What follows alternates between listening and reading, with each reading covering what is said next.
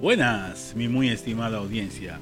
Soy Irwin Mercedes y esta es otra entrega de Reflexión para Vida. Siempre es bueno repasar lo que hicimos durante el día, validando qué hicimos bien y qué hicimos mal. Esta es la clave para seguir creciendo en Cristo y en nuestra vida profesional. Es por esto que se hace necesario compararse con un estándar ya aprobado, para asegurar una mejora continua en el transcurso de nuestra vida. En este orden, si queremos ser profesionales excelentes, entonces buscamos los mejores estándares y revisamos día tras día qué estamos haciendo para luego hacer los correctivos del lugar, acorde a los estándares revisados. Asimismo, para nuestra conducta y vida espiritual, también tenemos un manual de instrucciones. Ya ustedes lo saben cuál es, ¿verdad? La Biblia. Aunque se puede utilizar para todo, este manual nos permite autoevaluarnos, comparar nuestras acciones diarias para ir mejorándolas constantemente. Tal y como Dios se lo indicó a Josué cuando le entregó la dirección del pueblo de Israel. Escuchemos qué dice Josué capítulo 1 versículos del 7 al 9 de la nueva versión internacional. Solo te pido que tengas mucho valor y firmeza para obedecer toda la ley que mi siervo Moisés te mandó. No te apartes de ella para nada, solo así tendrás éxito donde quiera que vayas. Recita siempre el libro de la ley y medite en él de día y de noche Cumple con cuidado todo lo que en él está escrito. Así prosperarás y tendrás éxito. Fin de los versículos. Todo está dicho para que nos vaya bien.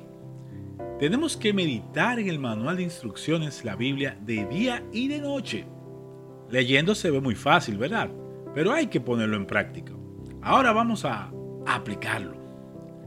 Suponiendo que en el día nos pasaron los siguientes sucesos.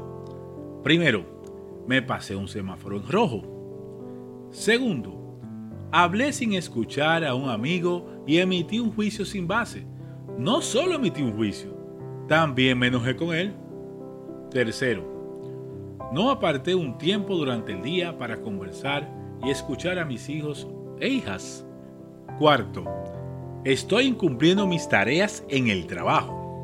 Y quinto, no escucho a mi esposa o esposo, entiendo que yo solo tengo la razón.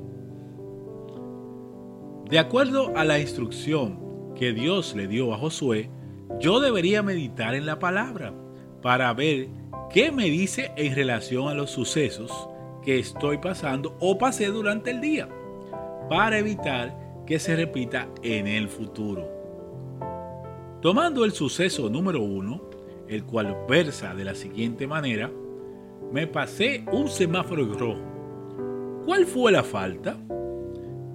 Sencillo, desobedecí una ley de tránsito.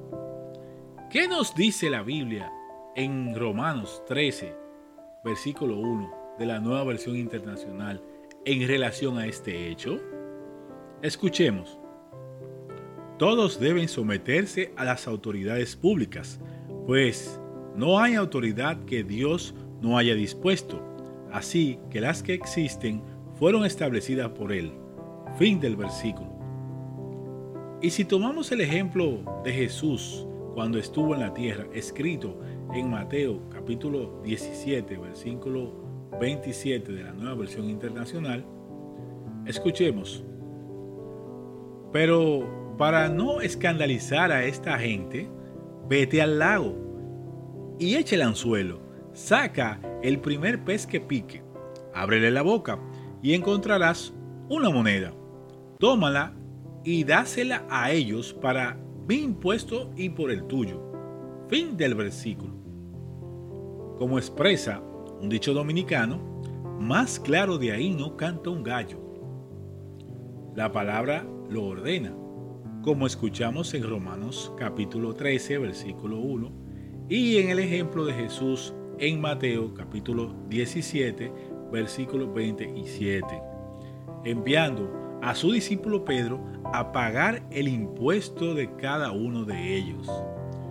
Mi misión, después de escuchar estos estándares en nuestro manual de instrucciones, es cumplir con la ley y no volver a pasarme el semáforo en rojo, ya que la ley de tránsito lo prohíbe, no solo porque está escrito en una ley, también por las consecuencias que me puede traer a mí y a la persona que yo afecte.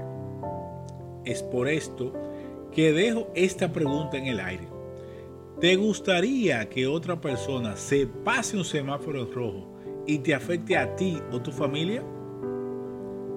Mi respuesta es a mí no. ¿Y tú? ¿Qué piensas? Proseguimos con el segundo suceso. Hablé sin escuchar a un amigo y emití un juicio sin base. No solo emití el juicio, sino también me enojé con él. ¿Cuál fue la falta? No escuché y emití un juicio sin base. Consultemos qué nos dice Santiago capítulo 1 versículo 19 de la nueva versión internacional. Escuchemos. Mis queridos hermanos, tengan presente esto. Todos deben estar listos para escuchar y ser lentos para hablar y para enojarse. Fin del versículo. De acuerdo a la instrucción, lo primero que debo hacer es escuchar y después hablar con cuidado sin enojarme. El enojo bloquea el canal de comunicación entre dos personas. Este bloqueo no permite que se resuelva la diferencia existente. En tal sentido, no se logra el acuerdo. ¿Cómo se sentiría si alguien emite un juicio sobre usted sin base alguna y ese comentario lo afecta negativamente ante otras personas?